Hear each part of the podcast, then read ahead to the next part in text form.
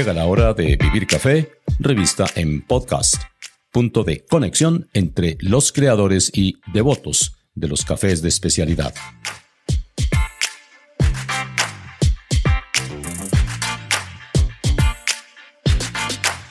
Les habla Hugo Sabogal y bienvenidos a la vigésimo octava emisión de Vivir Café, revista en podcast. Para revisar programas anteriores, en los que me han acompañado las principales voces del café en Colombia, consulte las plataformas Apple Podcasts, Spotify Podcasts, Google Podcasts, Amazon Music y otras, así como el portal www.vivircafé.co.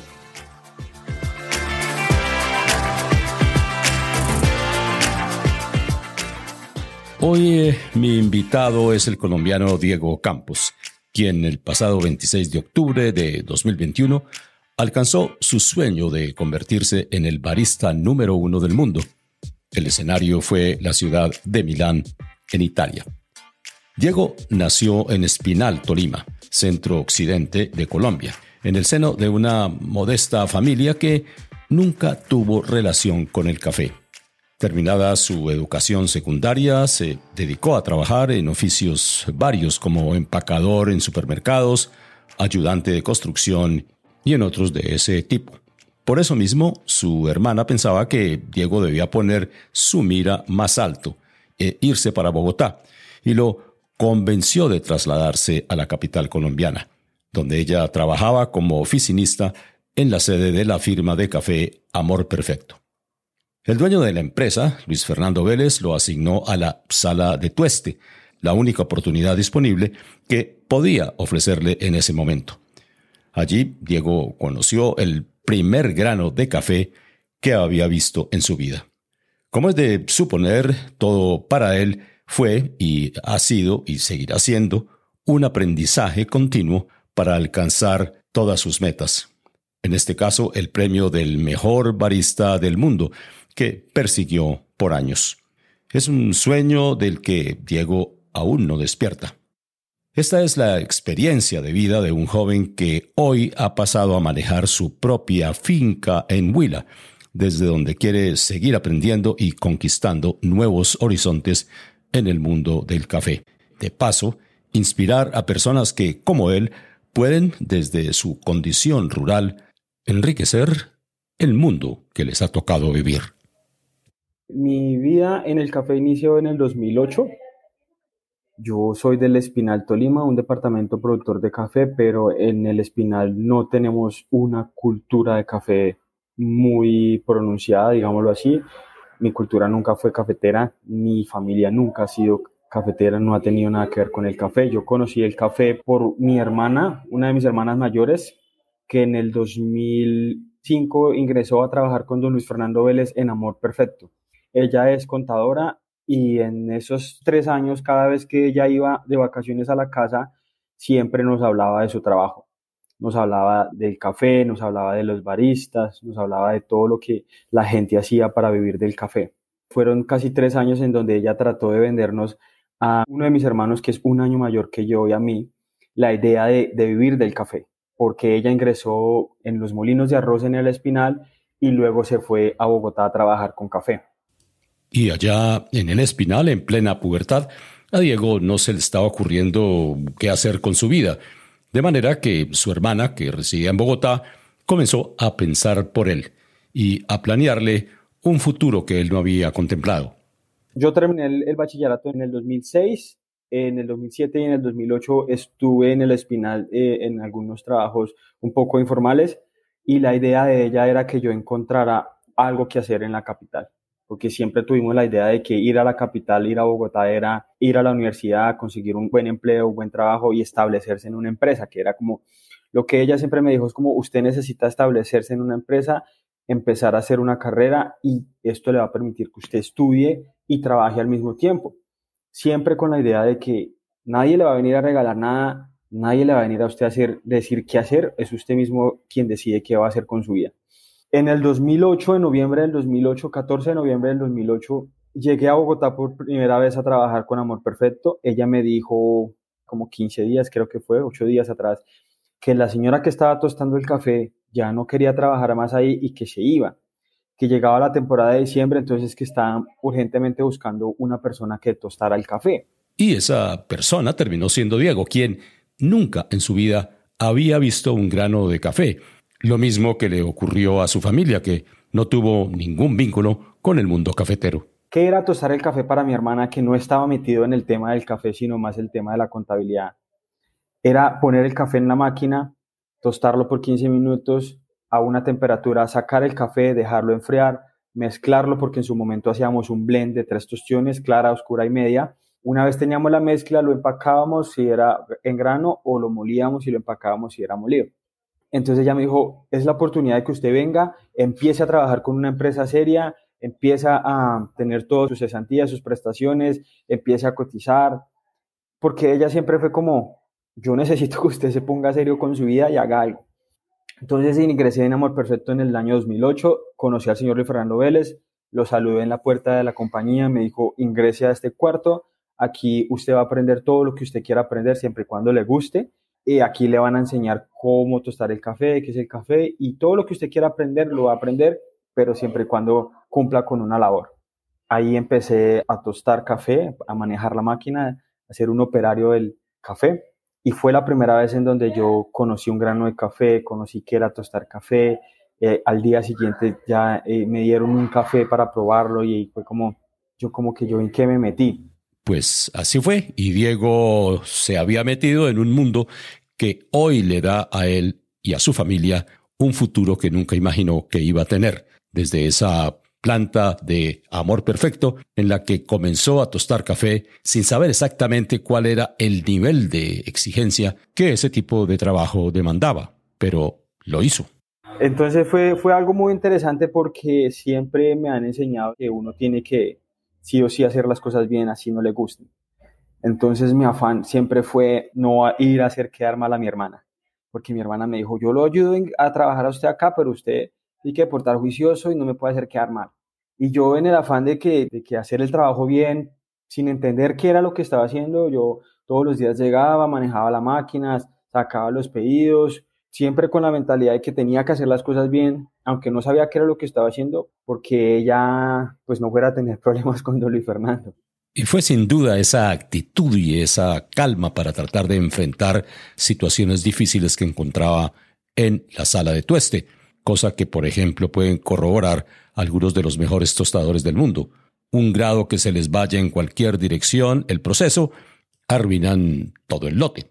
Pero bueno, Luis Fernando Vélez vio en este joven y en su actitud algo que merecía la pena potenciar. Don Luis Fernando siempre desde un inicio me, insistió mucho en que para aprender del café se necesita probarlo.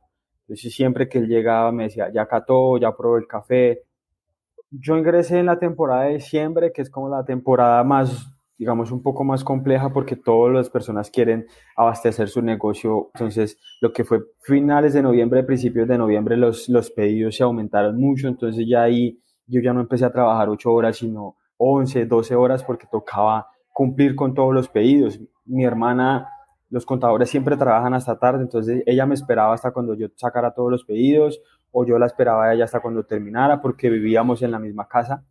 Y de ahí fue como, como naciendo el tema de querer encontrarle el sentido a lo que yo estaba haciendo. Entonces, cuando empecé a, aprender a catar y a tomar café, le encontré el gusto a lo que estaba haciendo. Entonces, ya esto me permitió como en realidad saber qué era lo que estaba haciendo, por qué el café se saca ese tiempo, por qué el café se enfría, por qué limpiar la tostadora.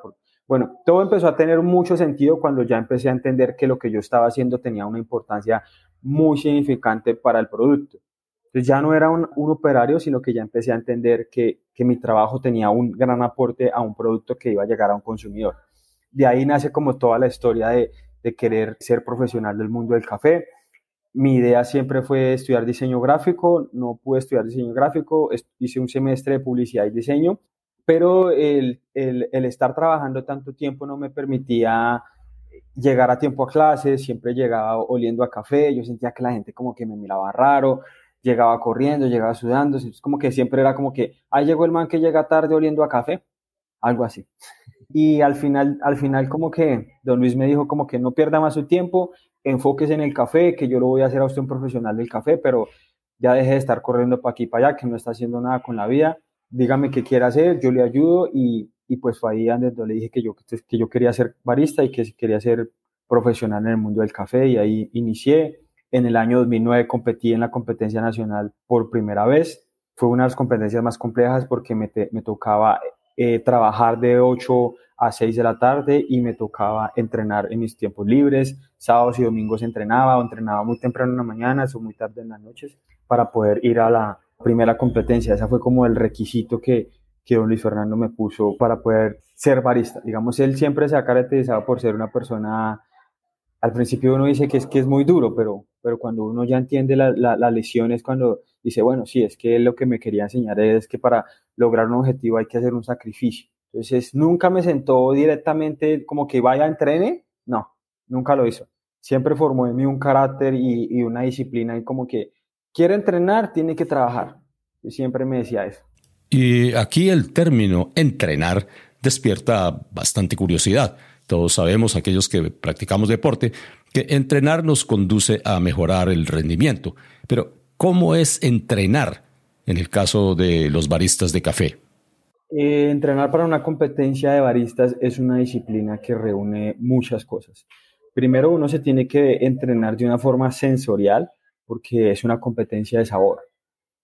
Entonces uno tiene que enfocarse en que el espresso, la bebida con leche y la bebida diseñada tengan una parte sensorial muy bien definida, muy bien estructurada y, se pueda presentar de la mejor manera.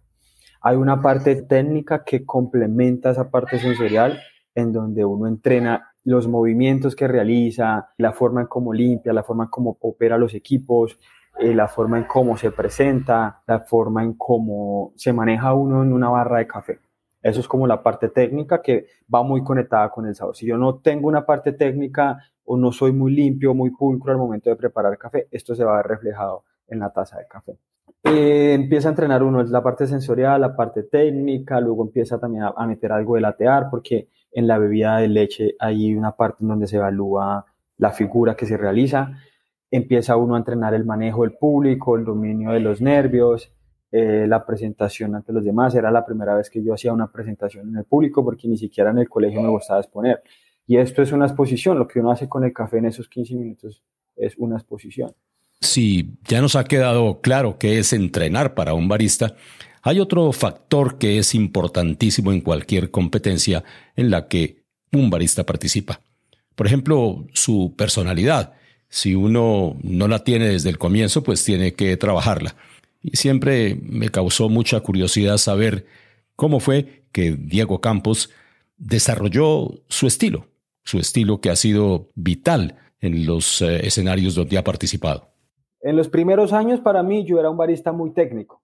Era muy técnico porque me estaba formando como, como sensorial al momento de catar y probar los cafés, pero me enfocaba mucho en que todo fuera como, todo tuviera un orden, todo tuviera un sentido, todo tuviera un flujo, pero nunca me iba muy bien en la parte sensorial.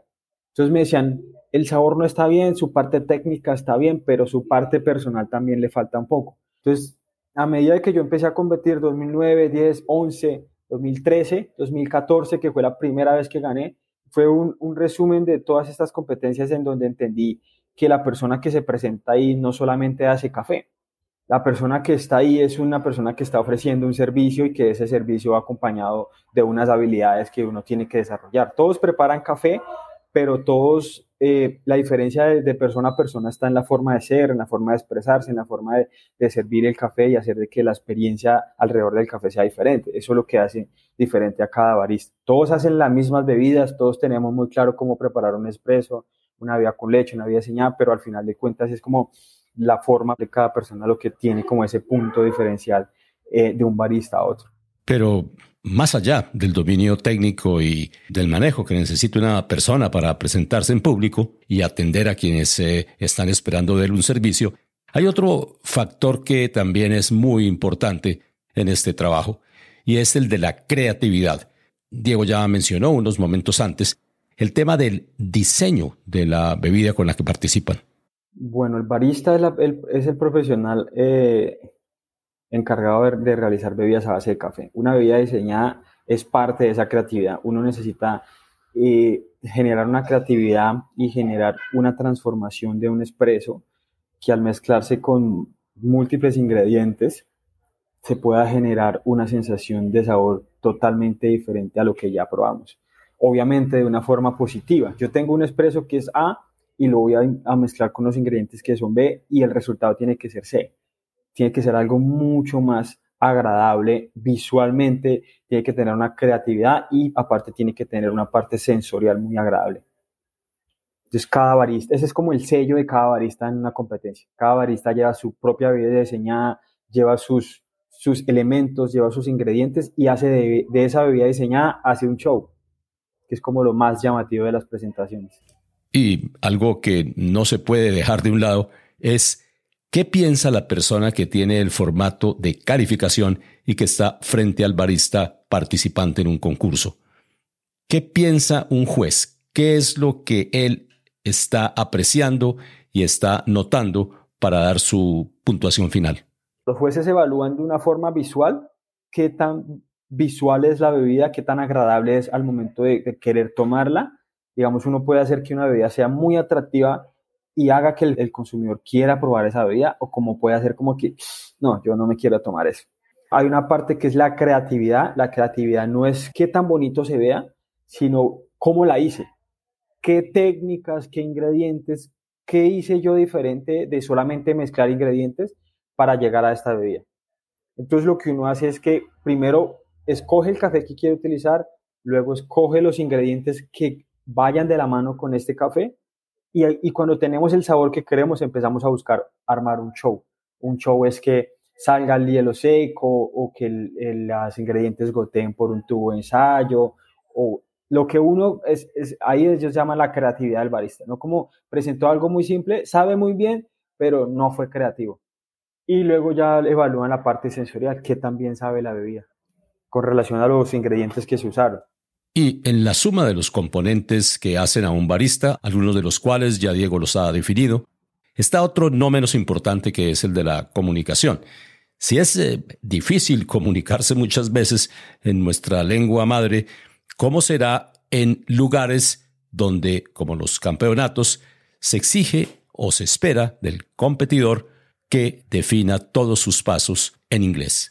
¿Qué tan importante es el inglés para una persona como Diego Campos?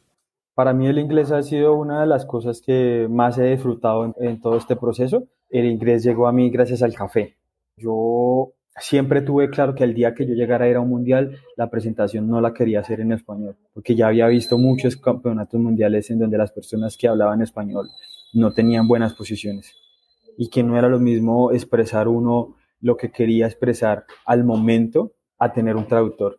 Yo estuve compitiendo desde el año 2009 hasta el año 2013. Fue un proceso de escuela en donde casi me rindo, en donde yo dije ya no quiero entrenar más, ya no quiero eh, estar más en el tema de la competencia. En ese mismo año 2012 nos ganamos una competencia del mejor café tostado para espresso con Amor Perfecto. Yo tosté ese café. Entonces de ahí apareció una señora que se llama Millie Barr en Oxford, Inglaterra, y ella me, ella me propuso ir a Inglaterra a estudiar inglés con la condición de que yo le ayudara a montar su negocio, que estaba empezando una, micro tostadora de café y que le enseñara lo que yo sabía de café.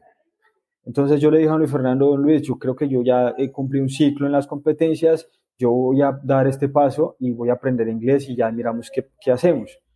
Luis Fernando me dijo, tranquilo, vaya, aprende inglés, que yo sé que usted va a seguir compitiendo estuve casi un año en, el Reino Unido estudiando inglés, al año regresé, le dije a Luis Fernando que quería competir, fue cuando gané la primera competencia en el 2014 y fui a Estados Unidos al Mundial a hacer la presentación en inglés.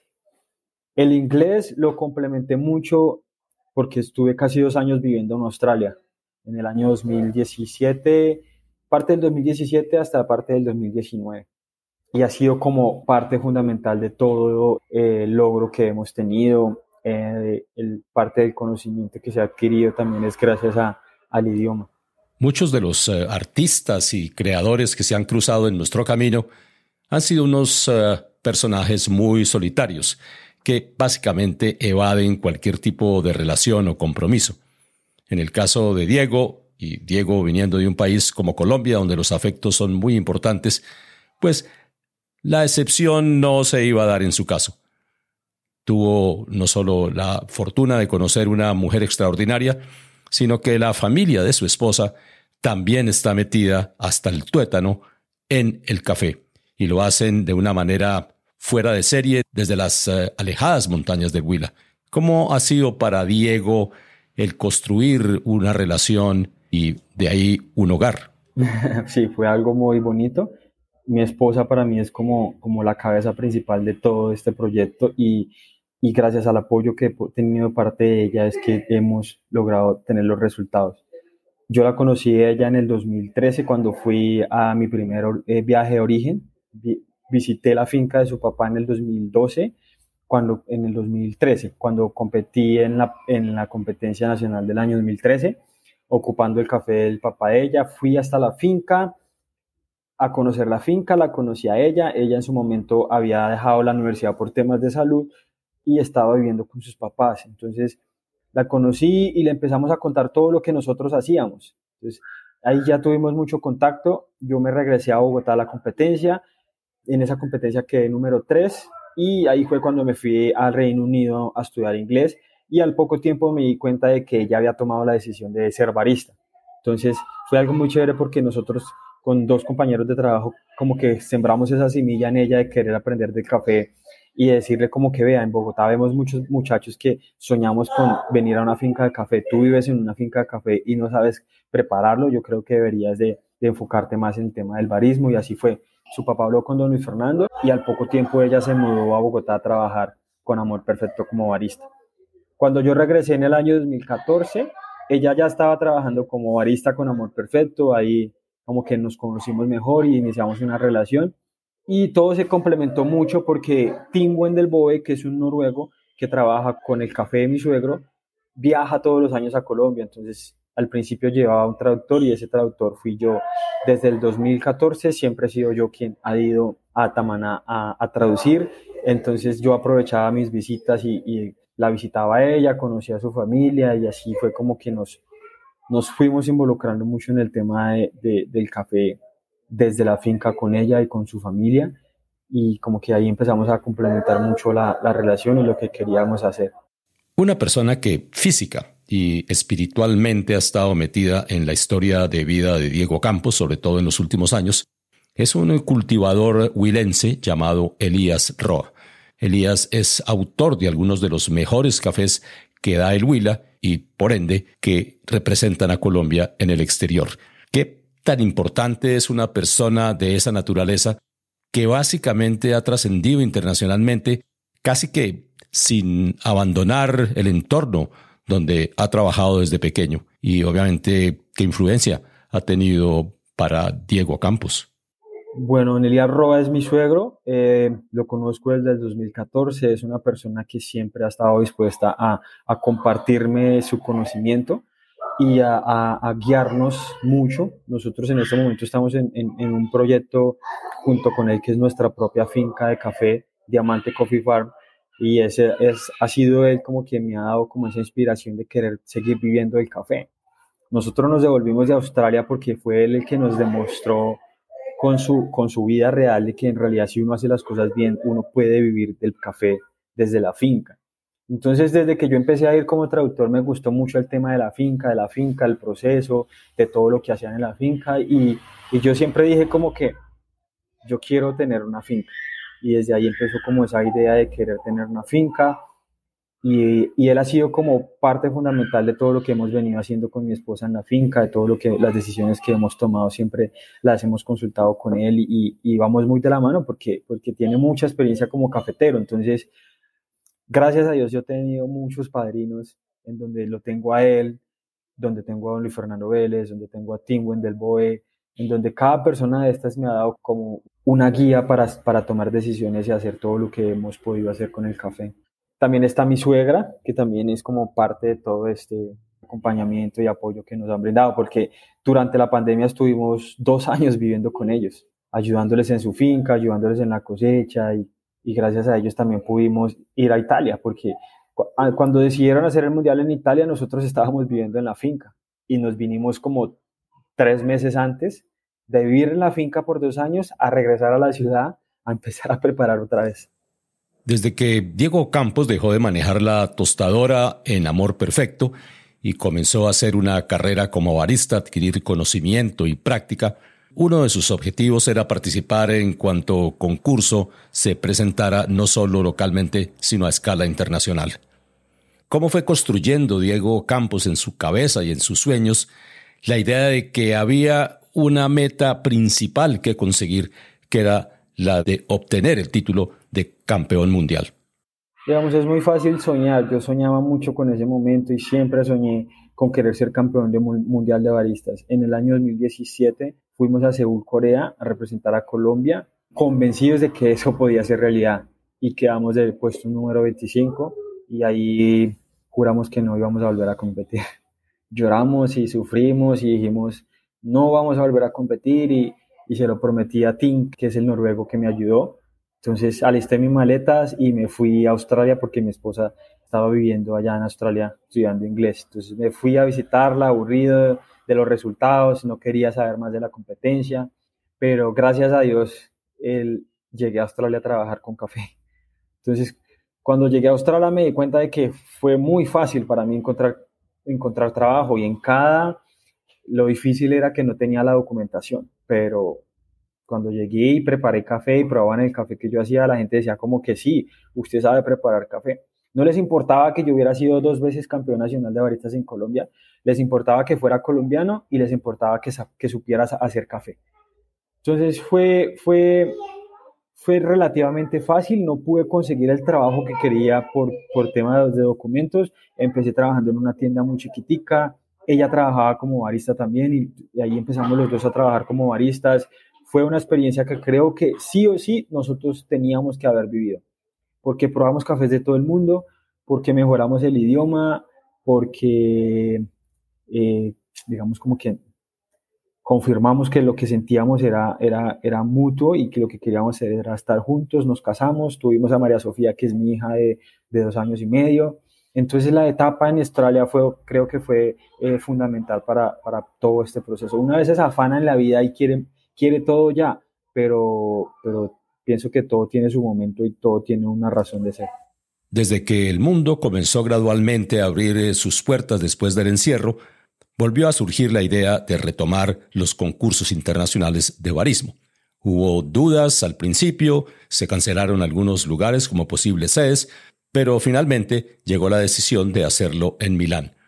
No fue fácil después de un periodo tan difícil para todos los empresarios, particularmente para Amor Perfecto, que esperaba siempre apoyar a Diego, pero que en las circunstancias pospandémicas no era fácil. Fueron, muchos retos. Primero, regresar desde la finca a la, capital a entrenarme. Eh, me vine con mi esposa, con mi hija, y empezamos a entrenar con la, con la incertidumbre de, la pandemia. estamos en una pandemia y, y la incertidumbre de que en qué momento lo van a cancelar, porque en el 2020 dijeron que era en Australia, lo cancelaron. En el, el mismo 21, creo, no, a finales del 20, dijeron que era en Grecia, ya después dijeron que no, que era en Italia, pero que estaba por definir. Y ya cuando llegó el correo diciendo que era Italia, yo dije, nah, yo no me voy a poner a hacer mis ilusiones con esto cuando sé que seguimos en una pandemia y, todo está cerrado y que van a hacer un, evento de esta capacidad.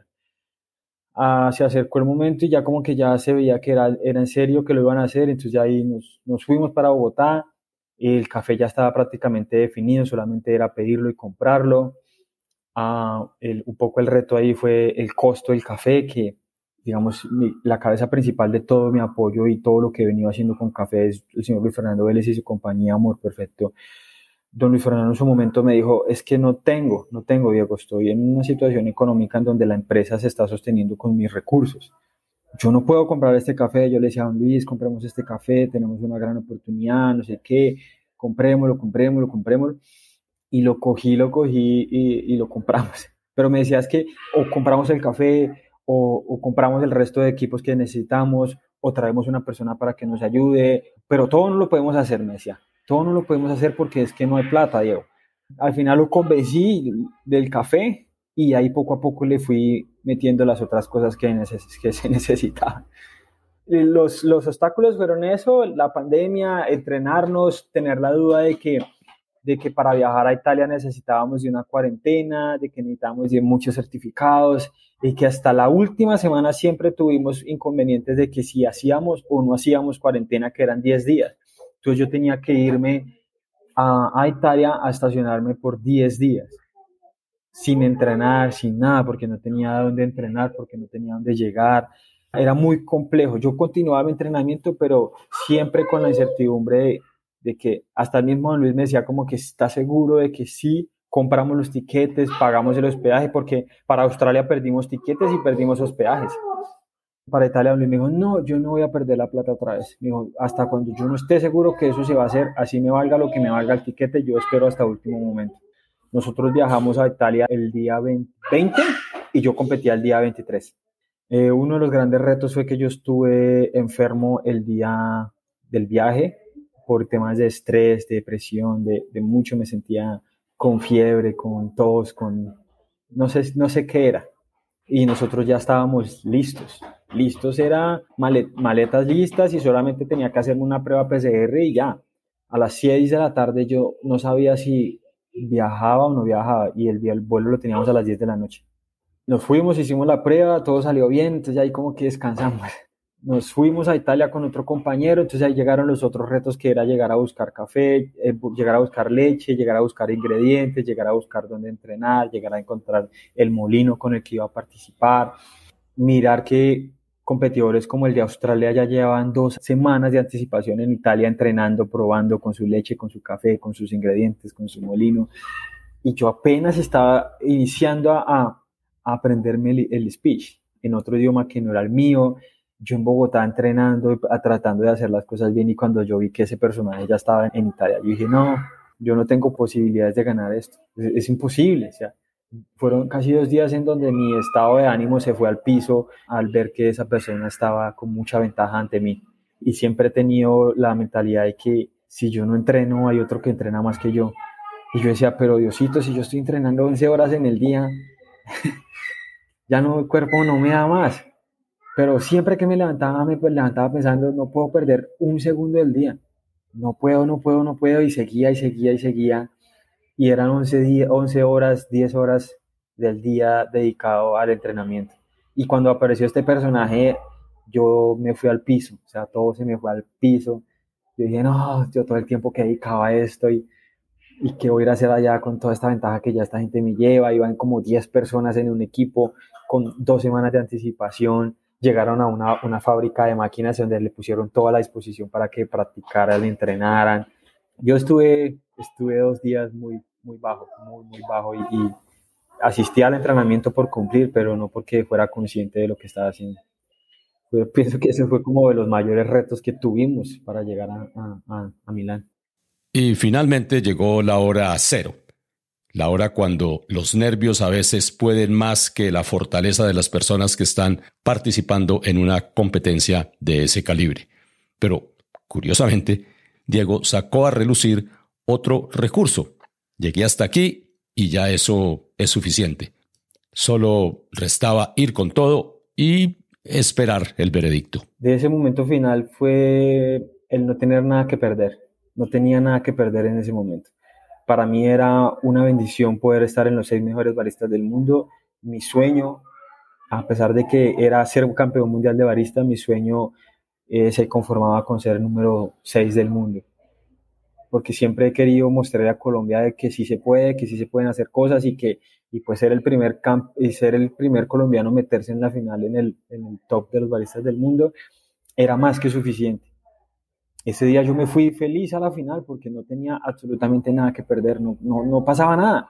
O sea, si quedaba esto no pasaba absolutamente nada porque yo ya me sentía que había hecho un buen trabajo, que había hecho una buena representación y que, y que así no la gente no estuviera contenta con el resultado. Yo estaba contento. Don Luis, que Don Luis iba a estar contento porque, porque era la primera vez que avanzábamos hasta, hasta una final y yo dije, no tengo nada que perder, voy a hacer lo que entrené, voy a sonreír, voy a disfrutarme esto como si fuera la última vez.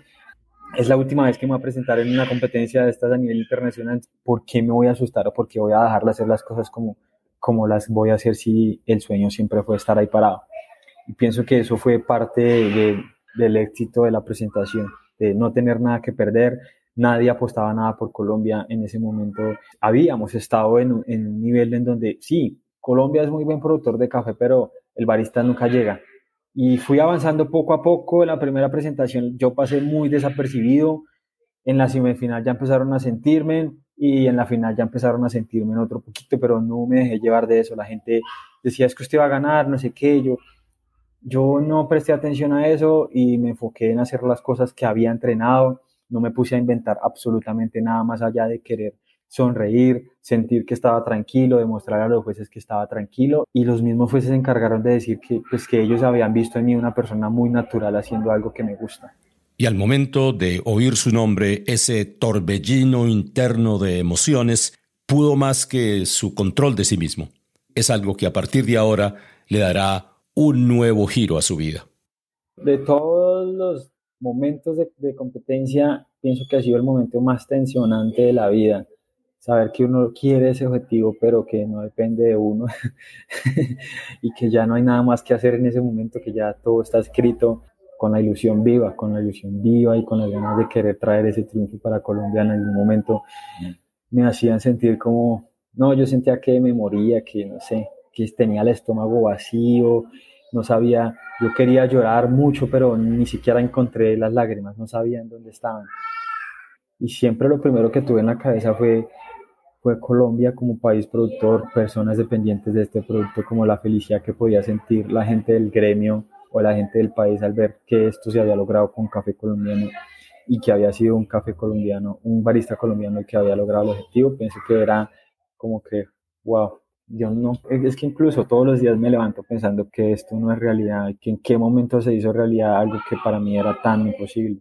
Otro triunfo colombiano en Milán, aparte del campeonato mundial que obtuvo Diego Campos, fue la utilización de la especie Eugenoides, que conjuntamente con la robusta, la más cultivada en Brasil, dio vida o engendró a la arábiga, la especie que conforma la mayor parte de los cafés de especialidad en el mundo. Le pregunté a Diego por qué razón la eugenoides, que es poco común, pero que cada día gana terreno, en particular en Pichindé, en el Valle del Cauca, finca Las Nubes para ser más exactos. Bueno, el eugenoides es, fue el café para la competencia, ¿por qué? Porque es un café, es una competencia en donde eh, el principal objetivo es poder brindar una bebida con mucho sabor, con una experiencia detrás de un café.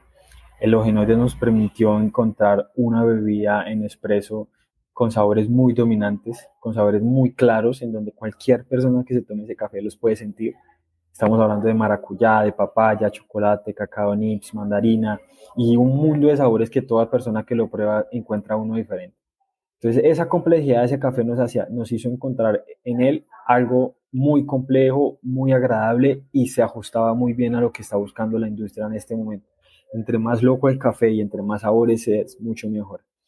Con una parte eh, táctil muy bien estructurada, con mucho cuerpo, con mucha textura, con una textura muy lisa, agradable y con un residual muy marcado, con un balance de sabor en donde eh, un espresso colombiano siempre se va a caracterizar por tener una acidez como atributo principal, luego lo podemos complementar con dulce y luego hacemos que el amargo aparezca, esto dependiendo de la extracción y el tueste.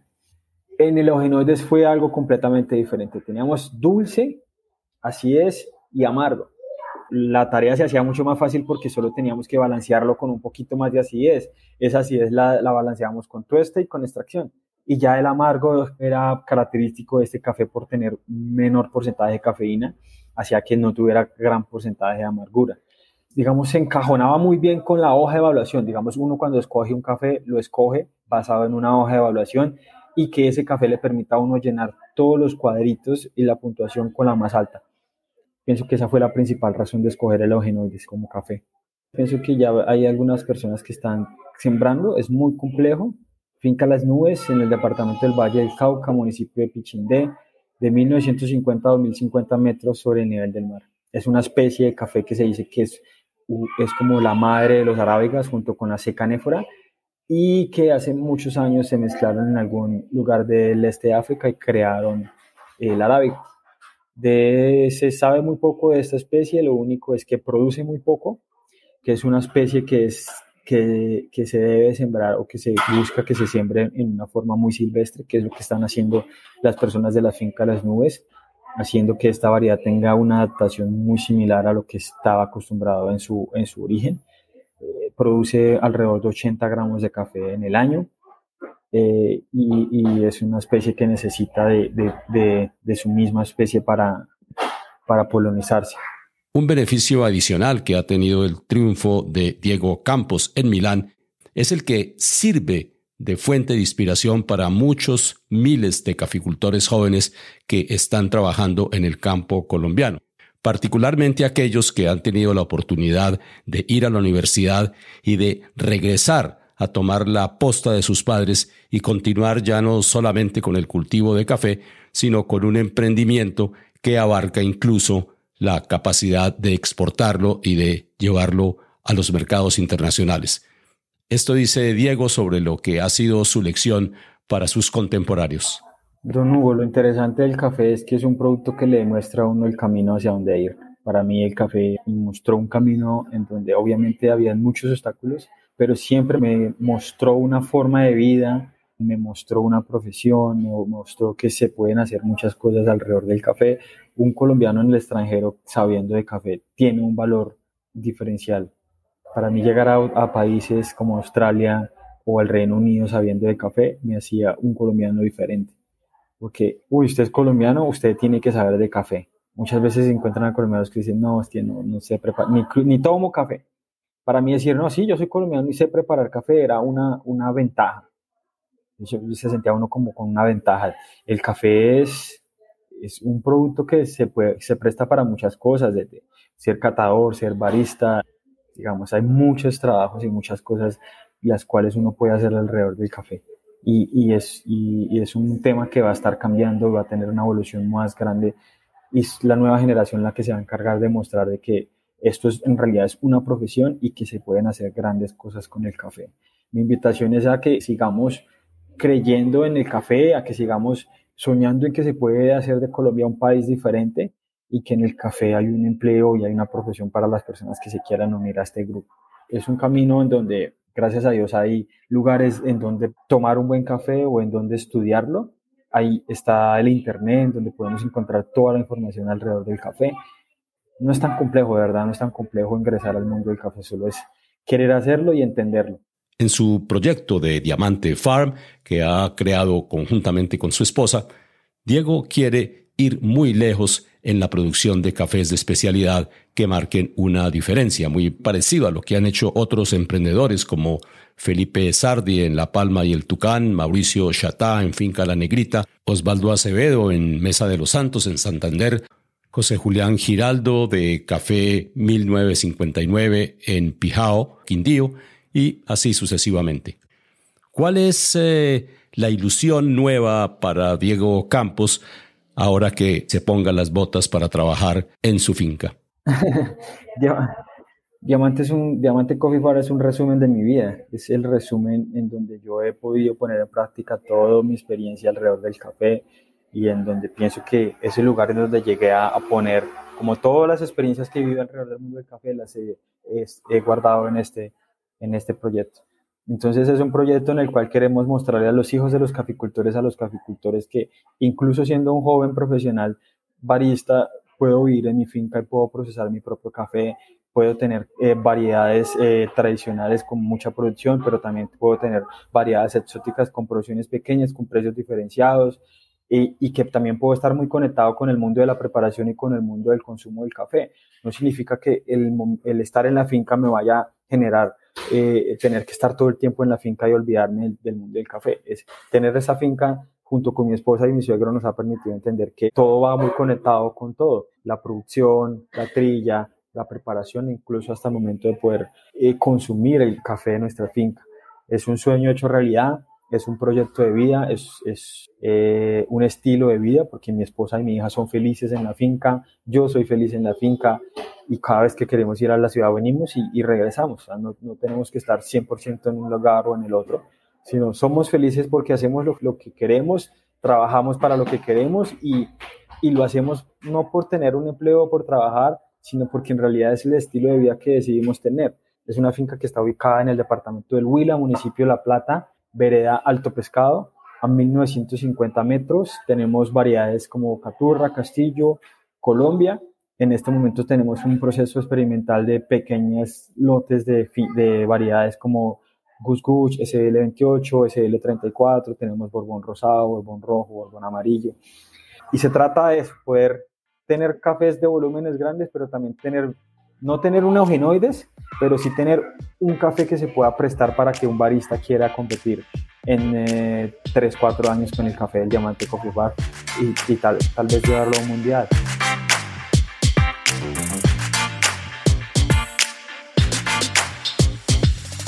Bueno, definitivamente Diego Campos no para. Así concluye este reportaje especial dedicado al colombiano que por primera vez en la historia obtuvo el Campeonato Mundial de Barismo en Milán en el mes de octubre.